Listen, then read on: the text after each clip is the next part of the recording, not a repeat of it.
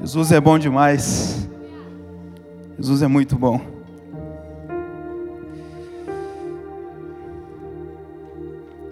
Jesus é muito bom.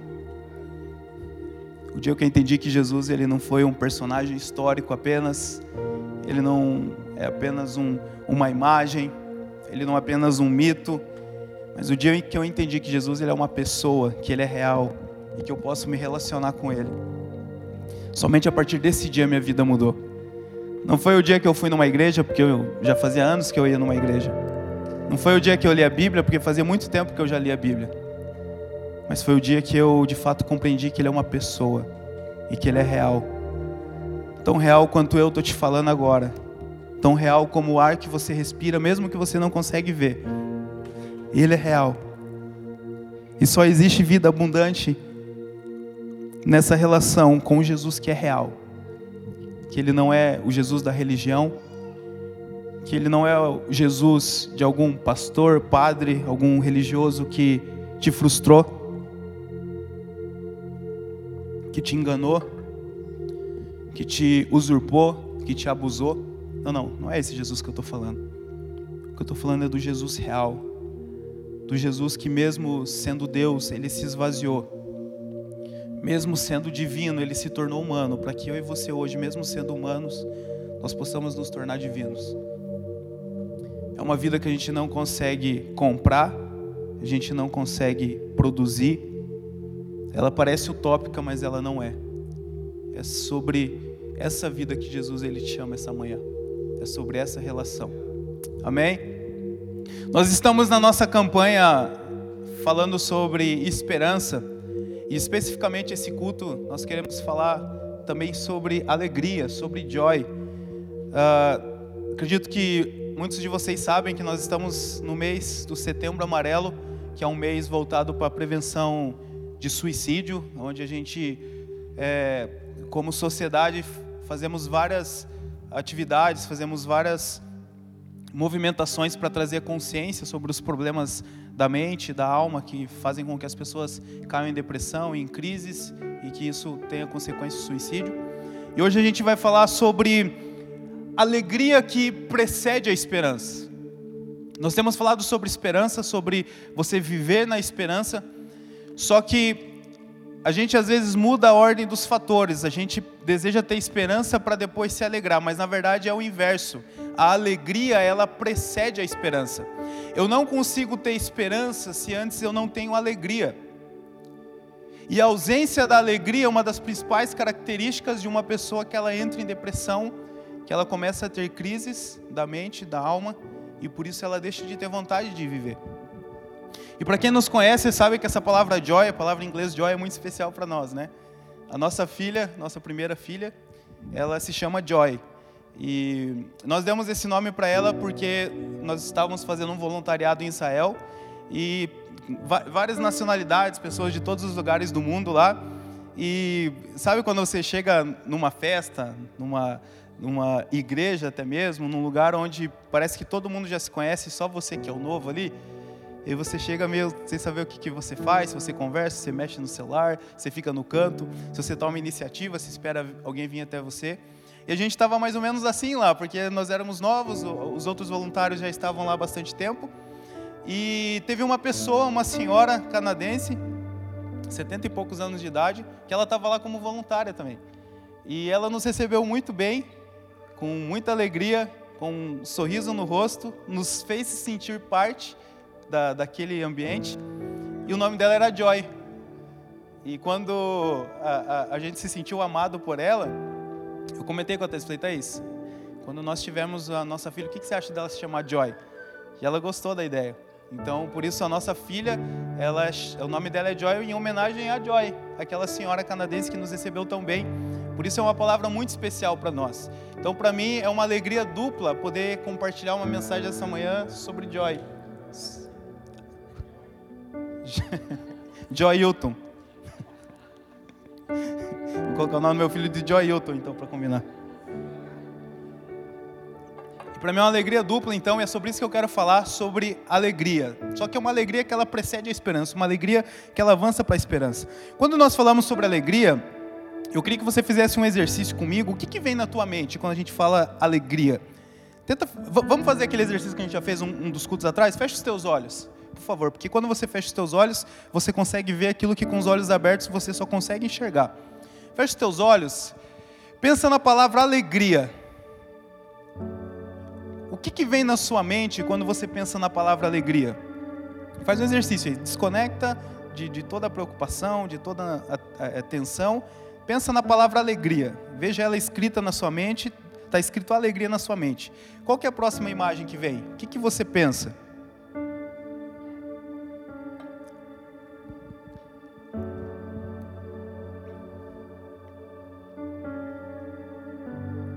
Ok?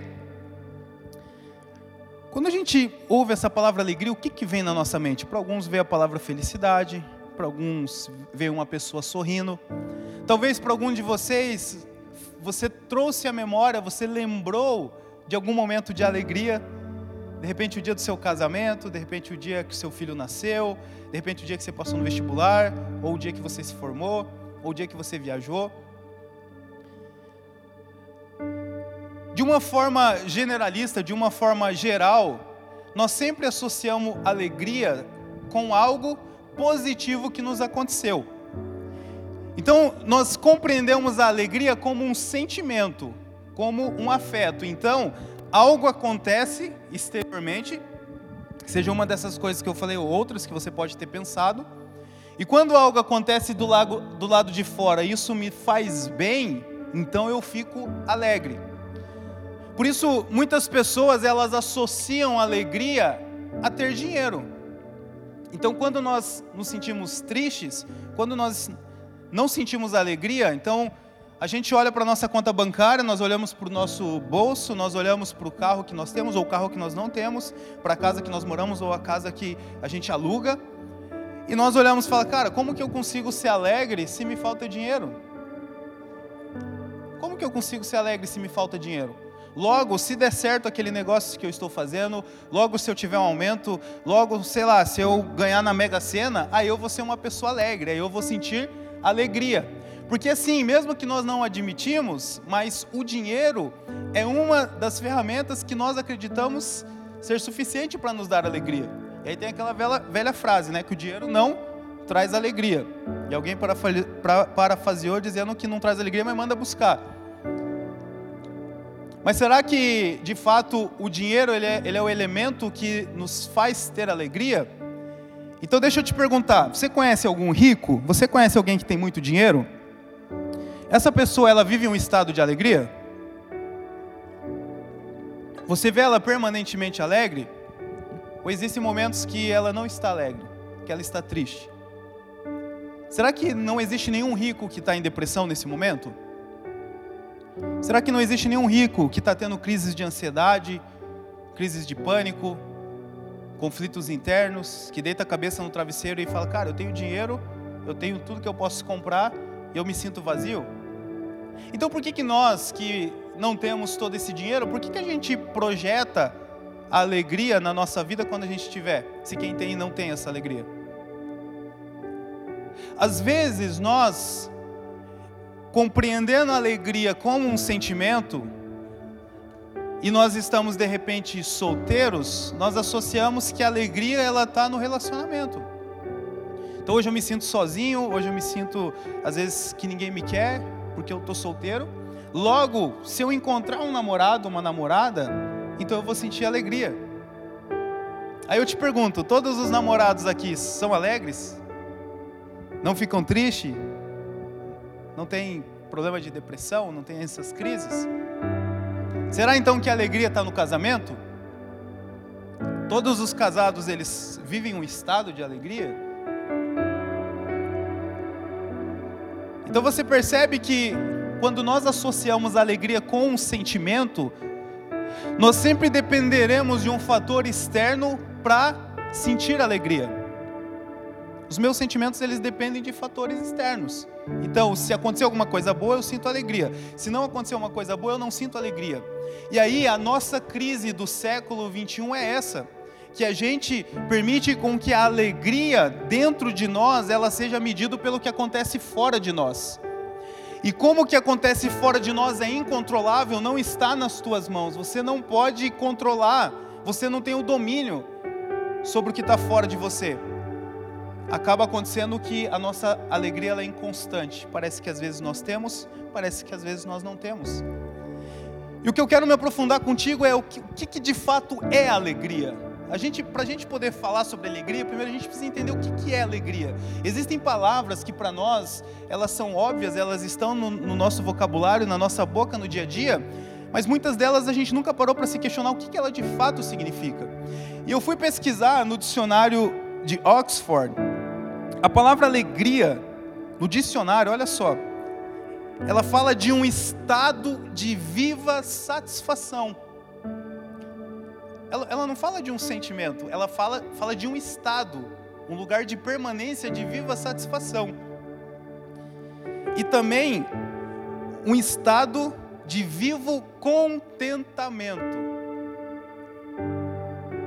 Então perceba, a gente associou alegria como um sentimento, que às vezes eu tenho, às vezes eu não tenho, mas o próprio dicionário de Oxford está dizendo que a alegria ela é um estado de satisfação e de contentamento. Então, como conseguir viver com alegria? Como eu consigo viver com alegria que essa alegria me leva até a esperança e essa esperança, ela tira de mim todo o sentimento mal, todo medo, toda angústia, toda depressão, toda ansiedade.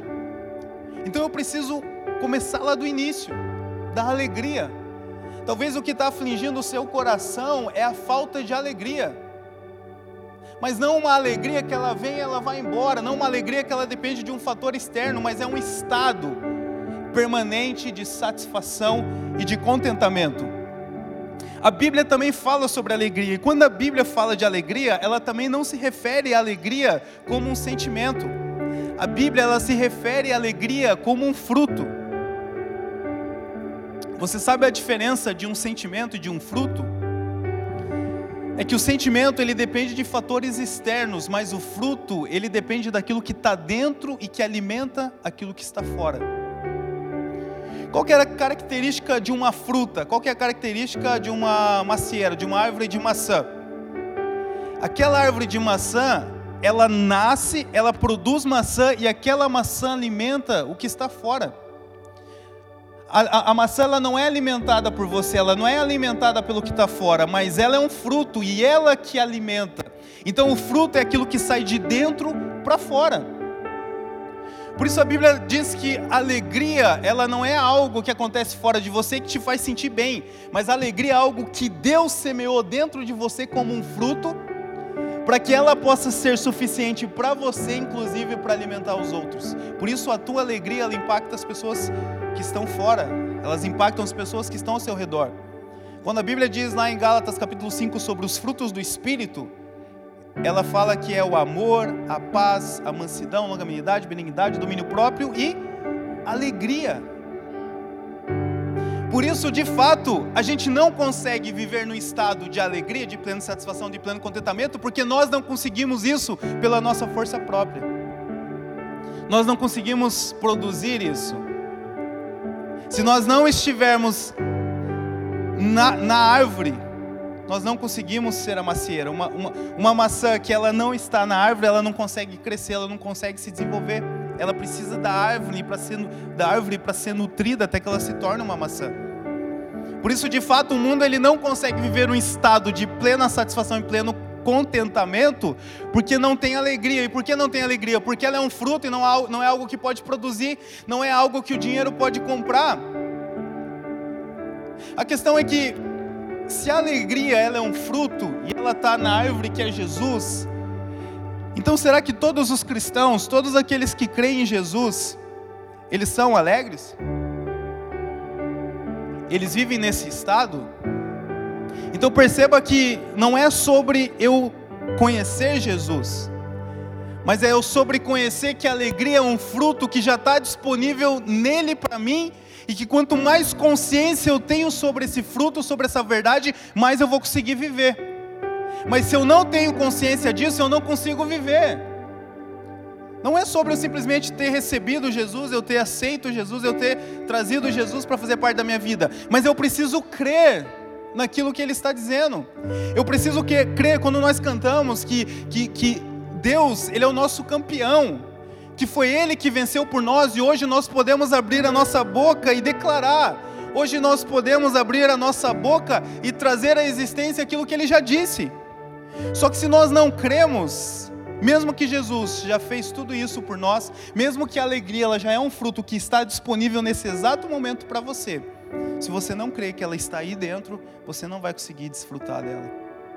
Você não vai conseguir viver. E as consequências disso elas são várias. Terminando aquilo que nós estamos prevenindo no Setembro Amarelo, que é o suicídio.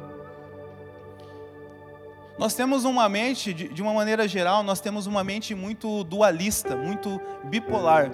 Você vai perceber que em todas as áreas da tua vida e da sociedade, as pessoas sempre vão querer te dar um caminho A ou B.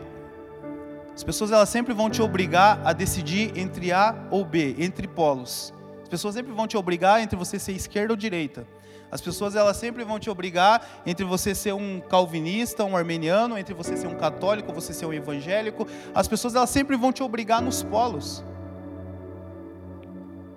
Por isso existem pessoas que elas vivem ou pela razão ou pela emoção.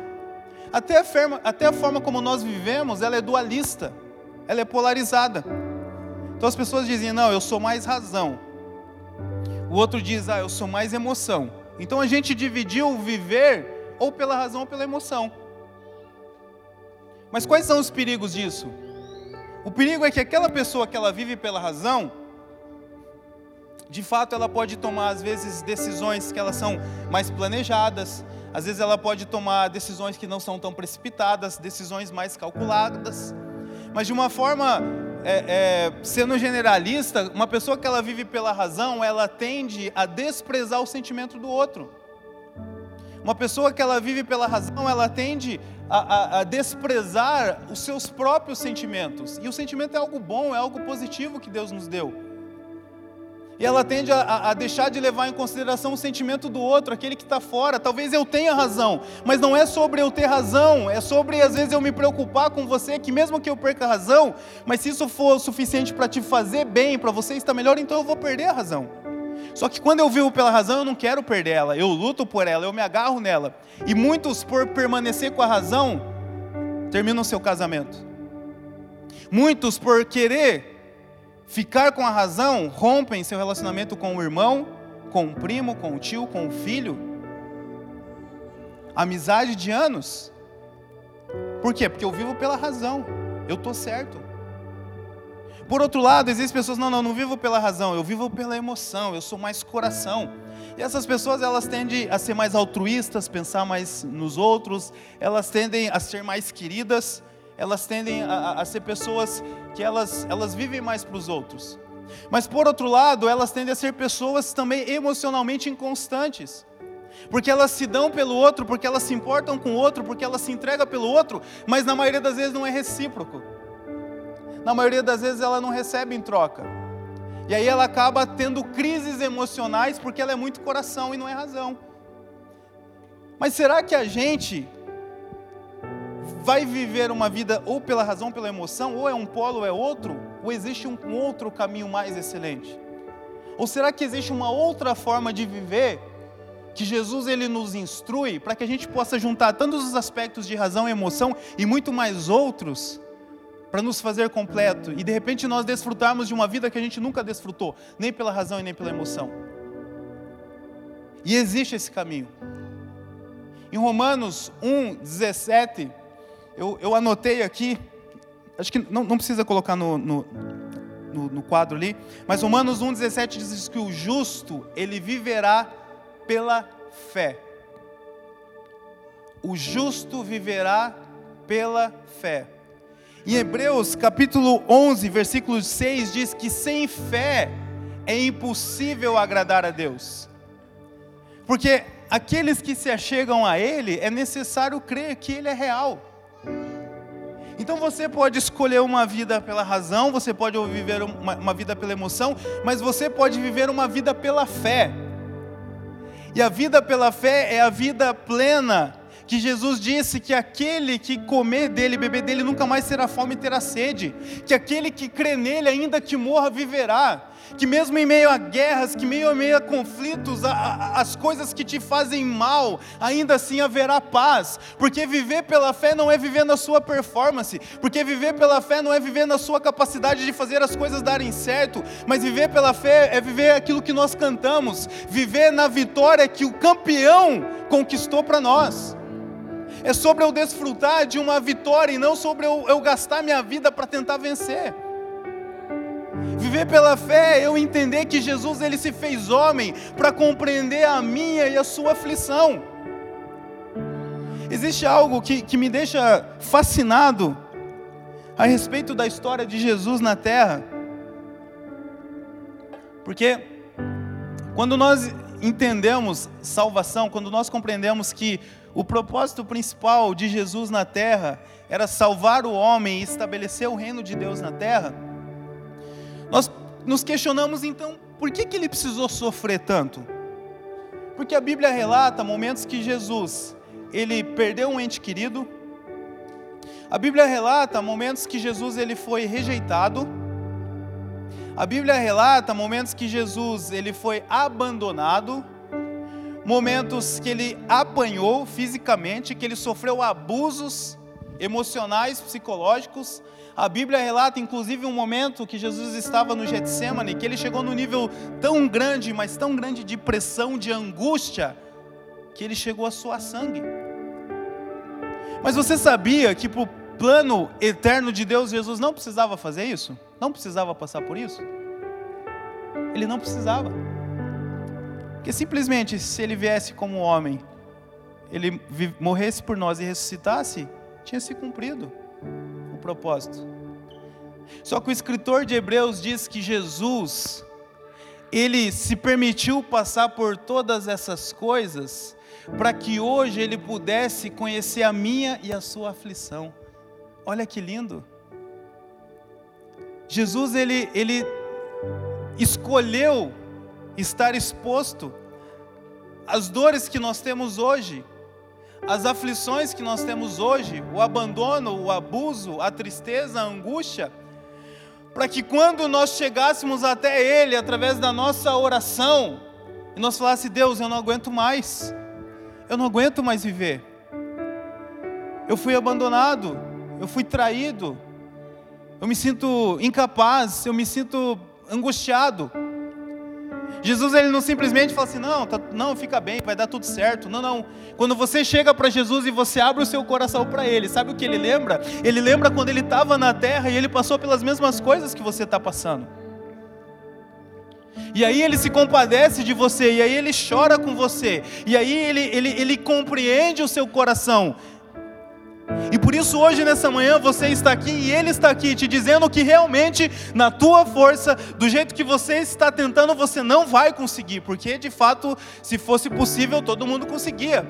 Mas o que ele está dizendo, falando assim, filho, mas eu venci, e porque eu venci, hoje você é mais do que vencedor. Você é mais do que vencedor porque você pode caminhar na minha vitória e não na força do teu braço.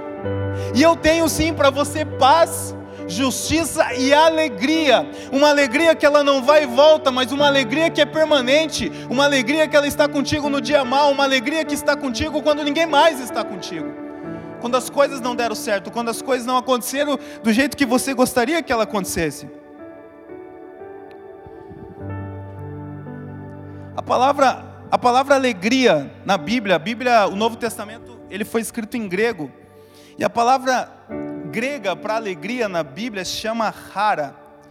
E ela é da mesma origem da palavra haris, que significa graça. Então, graça e alegria, elas vêm, elas vêm da mesma palavra, que é a palavra grega rairo.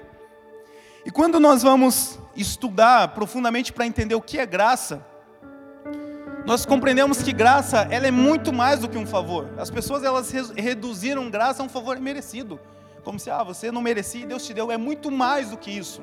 É muito mais. E uma das, das definições, que é a primeira, quando você vai no dicionário grego, a primeira definição de graça é aquilo que dá alegria, deleite, prazer, doçura, amabilidade. Então, por que essa vida em alegria ela é uma utopia? Porque de fato não existe uma vida de estado permanente, de satisfação e contentamento fora de Jesus. Porque a alegria como fruto, não estou falando um sentimento que às vezes vai e vem, porque isso aí a gente tem. Comprou um carro, comprou um tênis, só que vai e vem. Mas a alegria como um fruto, que ela é permanente, que ela te suporta, que ela te sustenta no dia mal, na crise, na briga. Essa alegria, ela só é encontrada em Jesus. Por quê? Porque a graça, ela veio em Jesus. A graça e a verdade vieram em Jesus. E a graça, ela não é uma coisa que eu posso produzir. A graça é um presente, ela é um dom. Efésios 2,8 diz que nós somos salvos pela graça, mediante a fé, para que ninguém se glorie. Isso não vem de vós, mas é um dom, é um presente de Deus.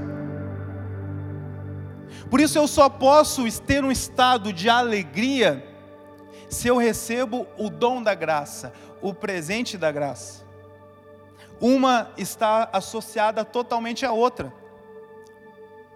Por isso a resposta que o mundo precisa não está no próximo presidente, não está na, na, na, própria próxima recuperação da economia. A resposta que o mundo precisa não está no, no próximo eh, negócio que vai empregar um monte de pessoas. A resposta que o mundo precisa está na compreensão da graça que veio através de Jesus. Porque essa graça nos traz uma alegria que ela é permanente, que ela não vem e vai embora, mas que ela vem e mora dentro de você.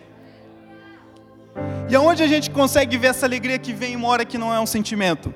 Agora sim, se você tiver sua Bíblia aí, a gente vai, se conseguir colocar no telão, não sei se, se alguém pode pôr ali. Primeira, a gente vai abrir, deixa eu achar aqui, 2 Coríntios, 2 Coríntios 8, nós vamos ler os versículos 1 e 2. É interessante que a Sara comentou esse versículo na generosidade e uau, a gente nem tinha. Ninguém sabia o que contra falar, então a gente vai voltar nesse versículo. 2 Coríntios 8, 1 ou 2. Vou esperar um pouquinho para a gente ver junto. Isso. Olha só, Paulo ele está escrevendo isso a uma igreja que ficava na região da Macedônia. Ele diz assim, ó. Agora, irmãos, queremos que vocês tomem conhecimento da graça que Deus conheceu, concedeu às igrejas da Macedônia. No meio, no meio de mais severa tribulação, a grande alegria e a extrema pobreza deles transbordaram em rica generosidade. Como assim? Então, a primeira circunstância da vida improvável que pode haver presença da alegria é na falta de dinheiro. Mas como? Não parece utópico isso? Paulo está escrevendo para a igreja de Corinto sobre a igreja da Macedônia. Irmãos, tome conhecimento da graça, olha só, da graça. Não tem alegria sem graça. Não tem alegria sem Jesus, sem o Cristo. No meio da mais severa tribulação, no meio da pior crise, da maior tribulação, da maior angústia, dos maiores problemas, a grande alegria e a extrema pobreza deles transbordaram em rica generosidade.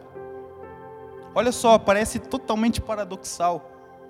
Grande alegria e extrema pobreza associadas. Como isso é possível? Se a gente depender da alegria como sentimento, isso é impossível. Aí eu concordo com você. Mas quando nós compreendemos a alegria como fruto, ela é totalmente possível, porque a tribulação e a angústia e a falta de dinheiro é algo que acontece fora de você. Mas a alegria é algo que Deus colocou dentro de você.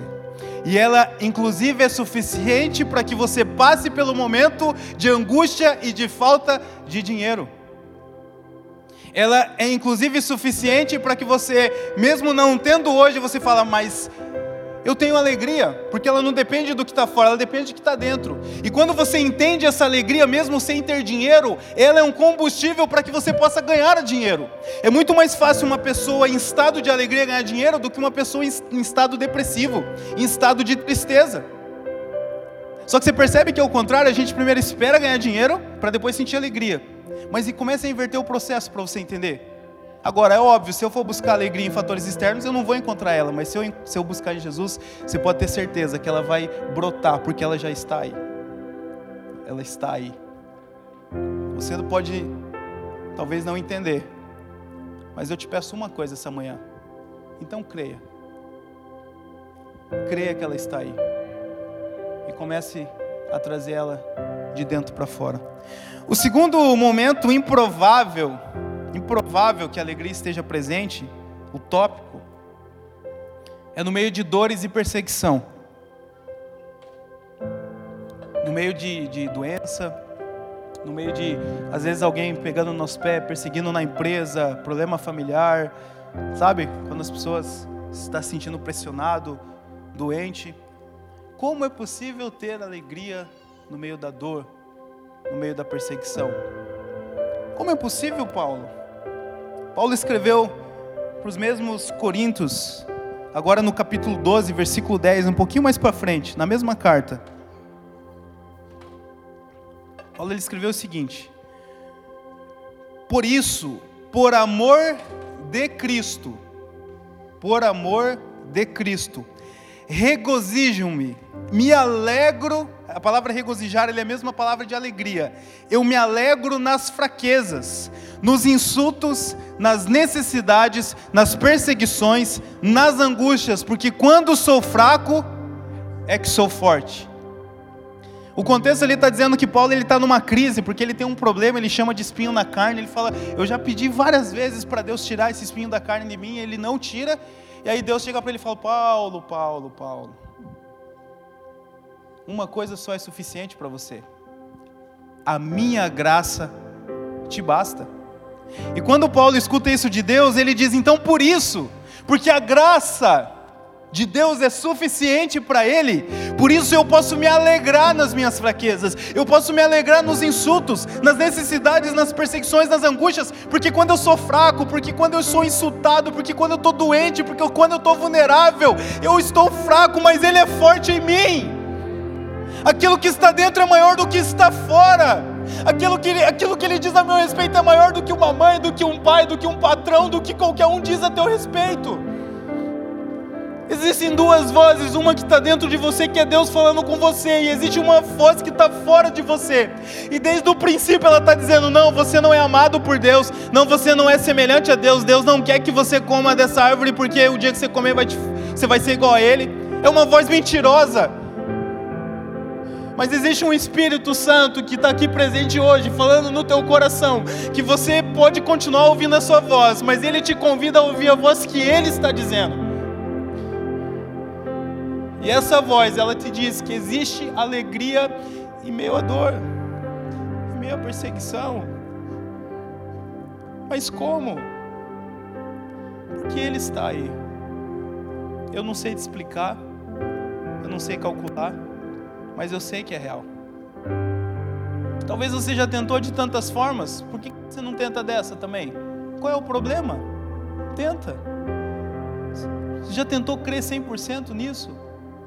Já pensou em entregar o teu coração 100% para isso? Eu não tenho dúvidas que você vai desfrutar de uma vida que você nem sonhava que era possível. E o terceiro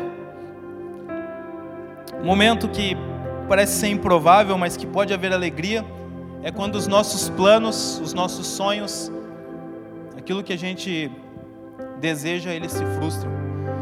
Abacuque 3, capítulo, capítulo 3, versículo 17 e 18. Diz assim: Mesmo não florescendo a figueira, mesmo não havendo uvas nas videiras, mesmo falhando a safra de azeitonas, não havendo produção de alimento nas lavouras, nem ovelhas no curral, nem bois nos estábulos, ainda assim eu exultarei, eu me alegrarei no Deus da minha salvação.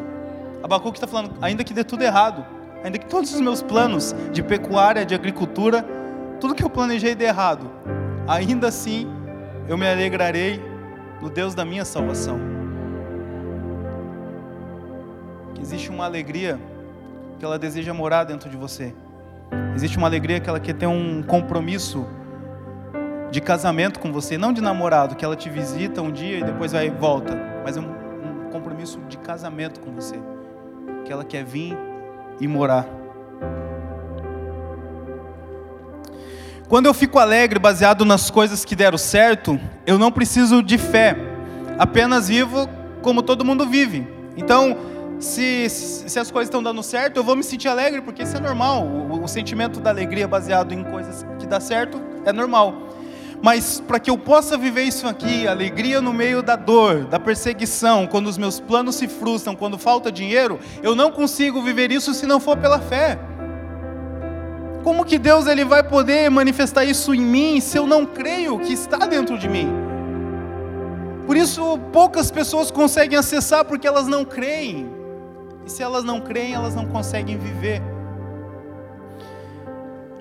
Quando eu vivo em um estado de alegria, ela alimenta a minha esperança, e essa, por sua vez, me, me traz expectativas do bem, de bênçãos de vida plena e de vida eterna. Essa alegria, então, ela me traz esperança, porque mesmo que hoje esteja ruim, mesmo que as coisas não estão acontecendo do jeito que eu gostaria, mas eu tenho alegria e essa alegria me conduz à esperança. Esperança, expectativa do bem. Não, eu não vou morrer. Não, eu não vou passar fome. Não, eu não vou sofrer a minha vida inteira. Não, eu não vou permanecer nesse estado de depressão, nesse estado de angústia, de ansiedade. E essa esperança, ela traz de volta a vida. Essa esperança traz de volta para você o desejo de viver, o desejo de continuar, porque a alegria é o combustível da esperança. A alegria é o combustível da esperança. Você já percebeu? Quem, aqui já, já fez vestibular vai entender o que eu estou falando você já percebeu que quando a gente passa no vestibular, a gente faz festa? A gente fica muito alegre? Sim ou não? Sim ou não?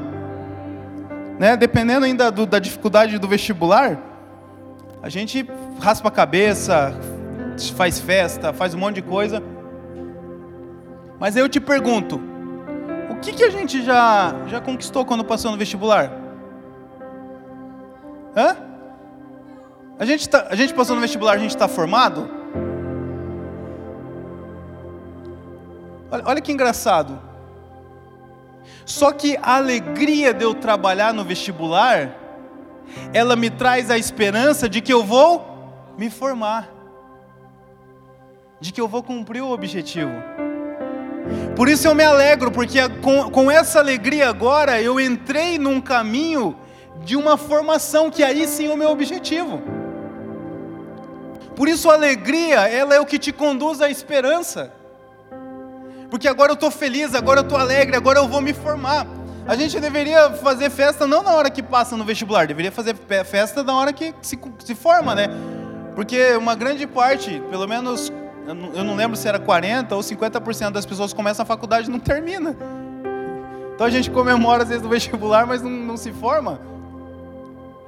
Mas essa alegria do vestibular, ela nos traz a esperança que a gente vai se formar.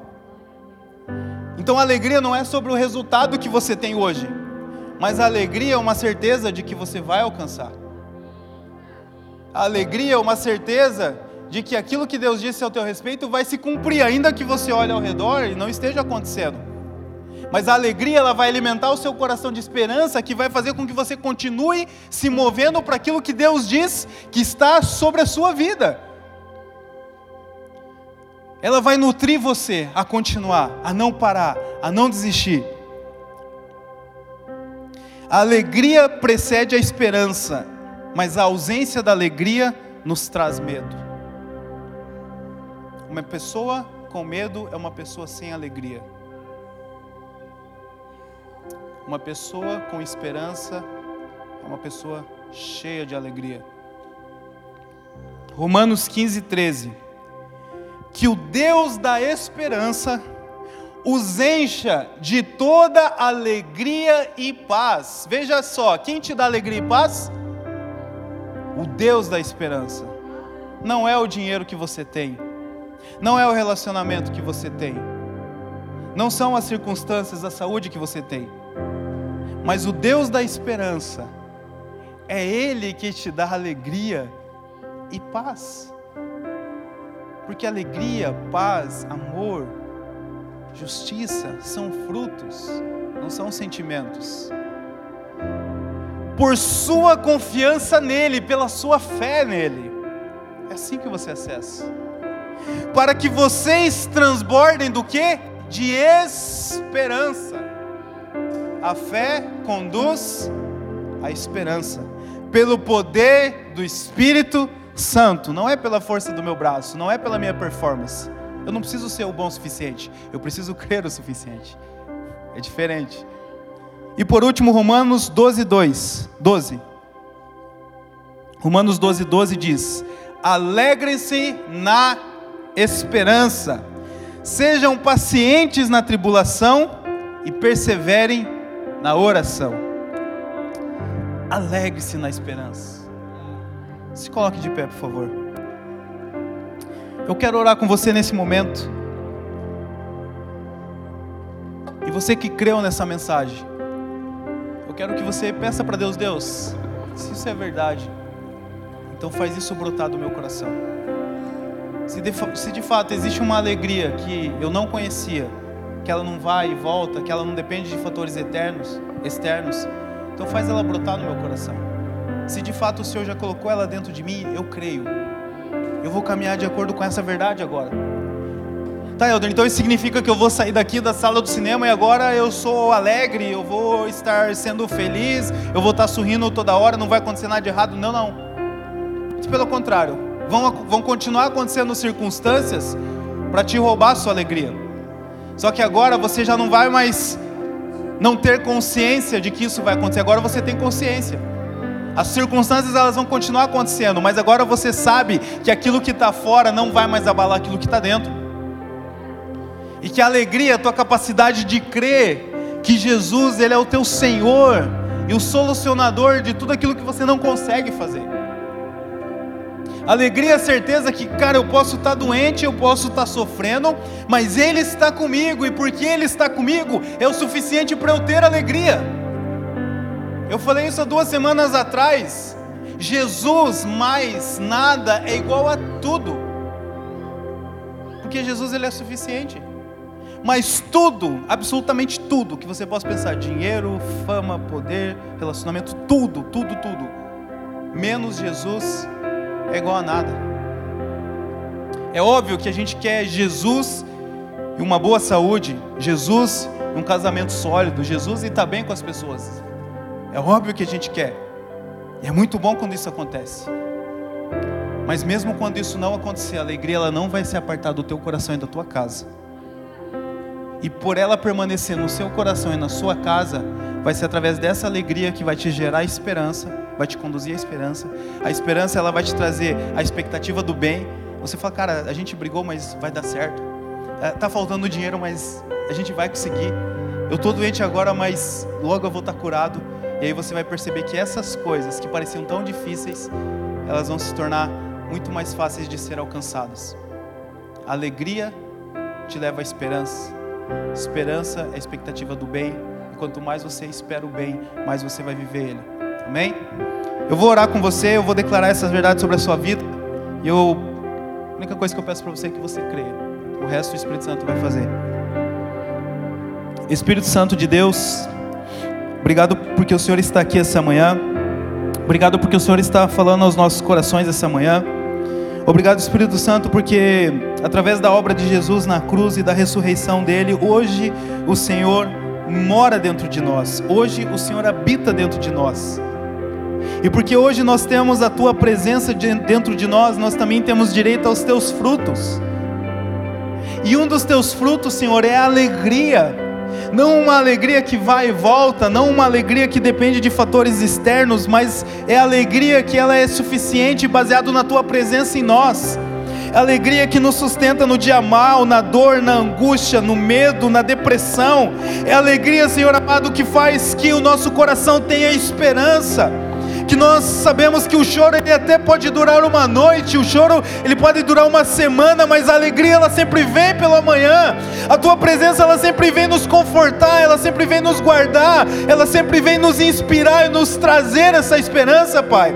Por isso eu declaro agora, Jesus, aonde tiver um coração crendo nessa verdade, eu declaro, Senhor, começa a florescer essa esperança, começa a florescer essa alegria dentro do coração dessa pessoa agora, Senhor. Ela não vai entender da onde veio, ela não vai conseguir compreender, talvez ela não saiba nem explicar, mas que ela possa desfrutar, Senhor. Traz para fora, Jesus, traz para fora a alegria que o Senhor depositou dentro dela, essa alegria que é suficiente para mudar a vida dela e das pessoas que estão ao redor, essa alegria que é o suficiente para mandar a depressão embora, a angústia, a tristeza, o sentimento de rejeição, o sentimento de impotência, o sentimento que é só mais um nesse mundo, mas em nome de Jesus agora, eu declaro, Senhor, traz para fora a alegria que o Senhor já depositou dentro dos seus filhos, para que eles possam viver aquilo que é bom, aquilo que é perfeito, aquilo que é agradável, para que eles possam desfrutar da vida mais do que abundante que o Senhor nos prometeu em Cristo Jesus.